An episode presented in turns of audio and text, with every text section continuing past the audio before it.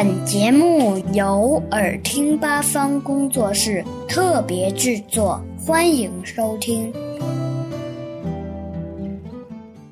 为什么鸭子走路一摇一摆的？鸭子是最常见的家禽之一。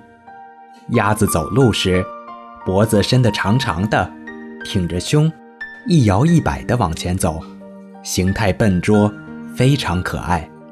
为什么鸭子以这样的姿态走路？要了解这个问题，就需要从鸭子的生活习性方面去观察。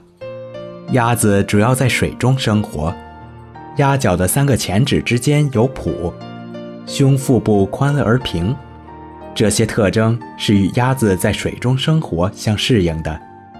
鸭子为了在水里游得快，除了增大蹼脚与水接触的面积，以加大向前的推力外，脚的位置也稍向后移了。这样一来，鸭子上岸后，拖着长长身体的双脚。不在身体的中央，而是靠后。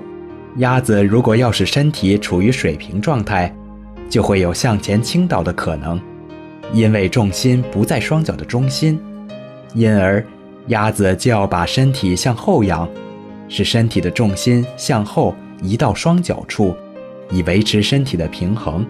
另外，鸭子的脚比较短，向前走动时身体也在摆动，所以。鸭子走起路来，一般总是昂起头，挺起胸，一摇一摆地蹒跚而行了。小朋友们想听更多有趣的故事，请关注微信公众号“耳听八方”，快来听听吧。